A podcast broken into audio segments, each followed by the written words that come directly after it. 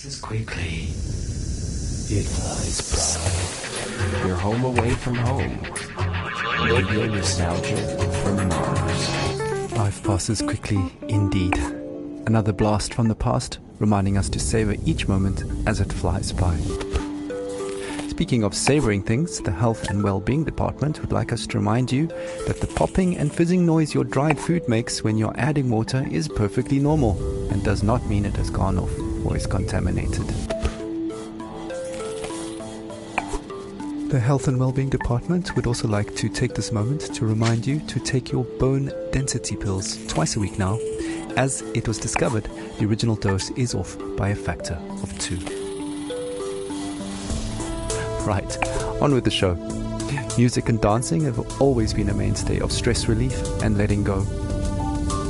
Our next caller Merva recalls her teenage clubbing days with vivid memories of awkward first kisses and a life-altering club experience invoking a philosophical epiphany.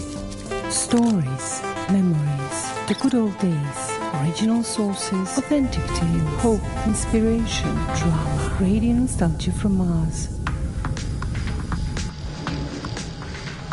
So, when I was a kid in Vienna, in high school, we used to learn all the German poets, like best friends Goethe and Schiller.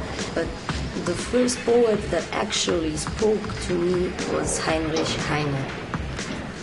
I knew a couple of Heine's poems by heart that are now buried somewhere deep in my mind. But one passage about burning books stuck with me. Yes, even till today. So, just to fast forward to college, just a couple of years before the great catastrophe, I was walking around Berlin with a group of friends coming from a house party. Phew, I, yeah, I still remember that apartment smelling of potatoes. Yes, because we always made pommes and drank schnapps before heading out. Yeah. And after that, I remember passing by Alexanderplatz on that very, very hot night. And next to me was a guy I liked. We kissed before, but I can't say I really remember that.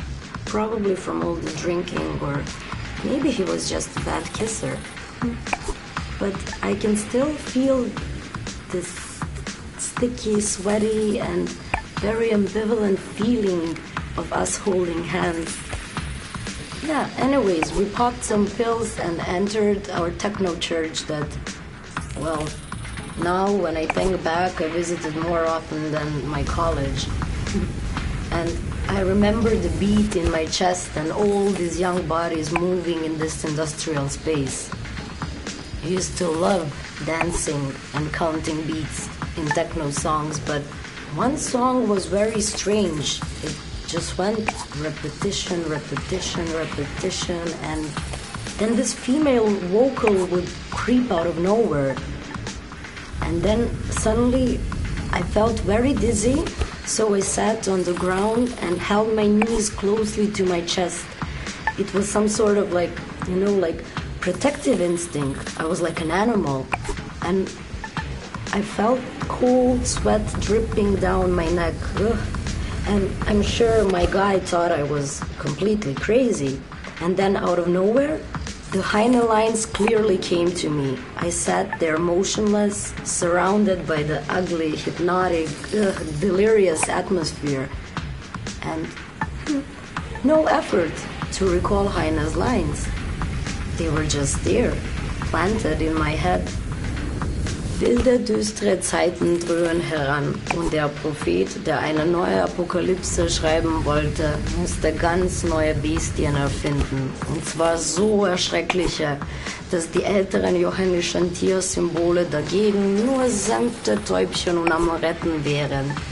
Die Götter verhüllen ihr Antlitz aus Mitleid mit den Menschenkindern, ihren langjährigen Pfleglingen und vielleicht zugleich auch aus Besorgnis über das eigene Schicksal.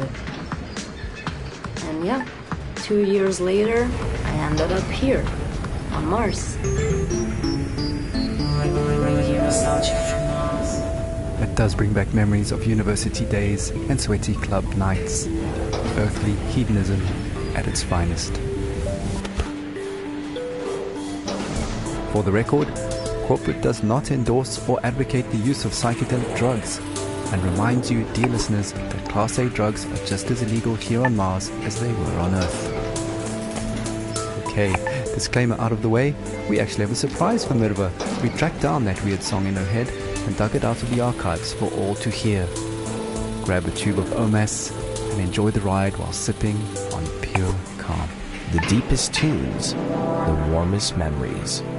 Radio nostalgia from Mars. repetition, repetition, repetition, repetition, repetition, repetition, repetition, repetition, repetition, repetition, repetition, repetition, repetition, repetition, repetition, Rozpada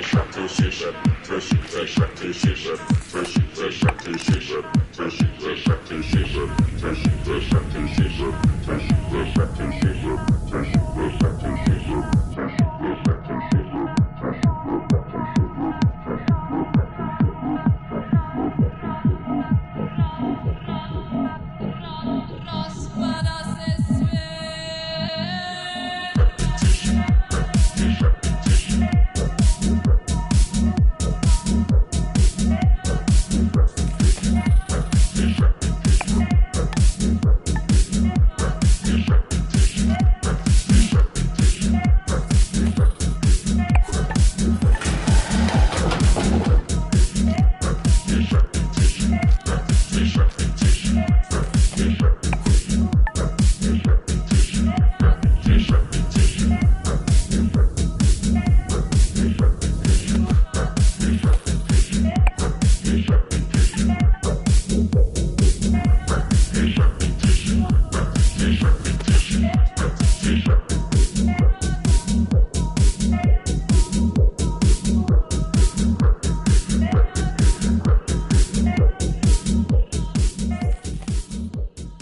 Listen to the Game est un podcast produit par Podcut.